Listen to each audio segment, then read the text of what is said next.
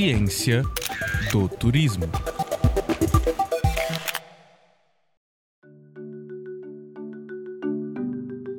Neste primeiro episódio de 2024 do Boletim A Ciência do Turismo, vamos ver que as motivações que as pessoas têm para viajar são várias e dependem de inúmeros fatores psicológicos, financeiros, de estrutura familiar, condições físicas e até mentais. Compreender esses processos e as diferenças entre eles é importante para os planejadores e gestores dos destinos turísticos, pois assim eles podem criar estratégias para receber bem os turistas, que no final das contas são os responsáveis por movimentar todo o setor.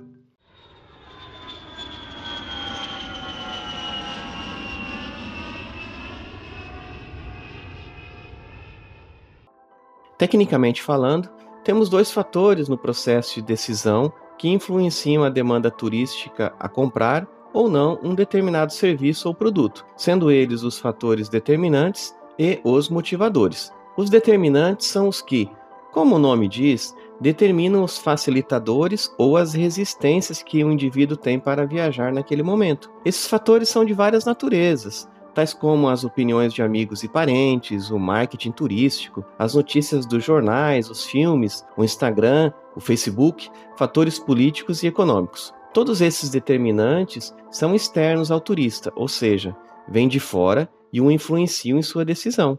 Por outro lado, temos os fatores de âmbito pessoal, que são internos, tais como a condição financeira, a saúde, os compromissos familiares e profissionais, a religião, os medos, as opiniões políticas, as ideologias, entre outros. Mas alguém pode dizer que é o preço, no final das contas, quem de fato determina se a pessoa viaja ou não para um determinado destino.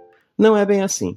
Num estudo de 2012, publicado na revista Tourism Economics, os pesquisadores Maziero e Nicolau descobriram que no setor de turismo não existe uma resposta homogênea no que diz respeito ao preço. É verdade que a grande demanda por turismo apresenta sensibilidade em relação ao preço, mas existe uma alta complexidade nos produtos turísticos, e daí que não é porque o preço de um serviço turístico aumentou que a demanda por ele vai diminuir, ou não é porque o preço baixou que a demanda por ele vai aumentar. Além disso, existem pessoas tão ricas que nem se preocupam com o preço. Para comprovar isso, eles analisaram outras variáveis além do preço, tais como a idade dos turistas, o número de pernoites e as atividades realizadas durante a viagem.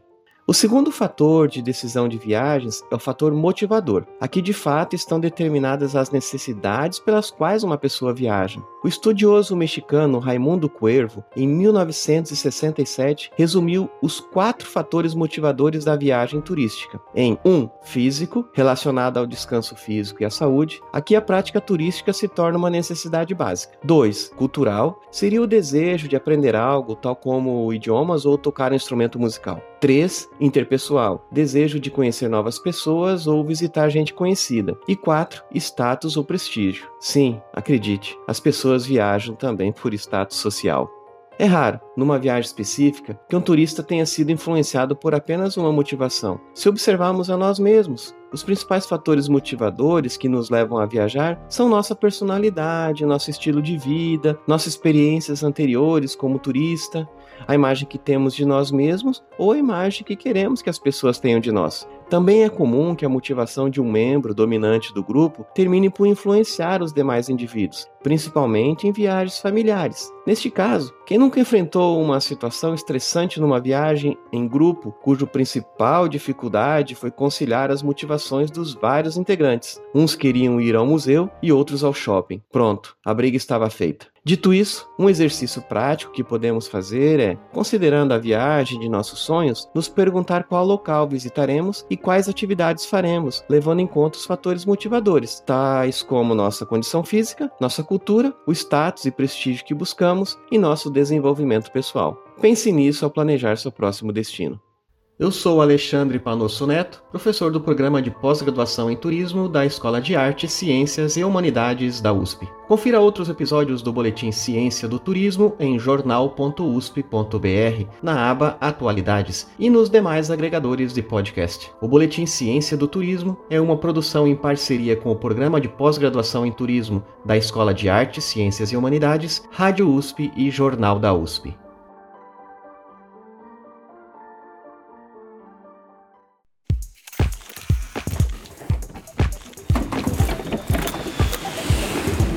Ciência do turismo.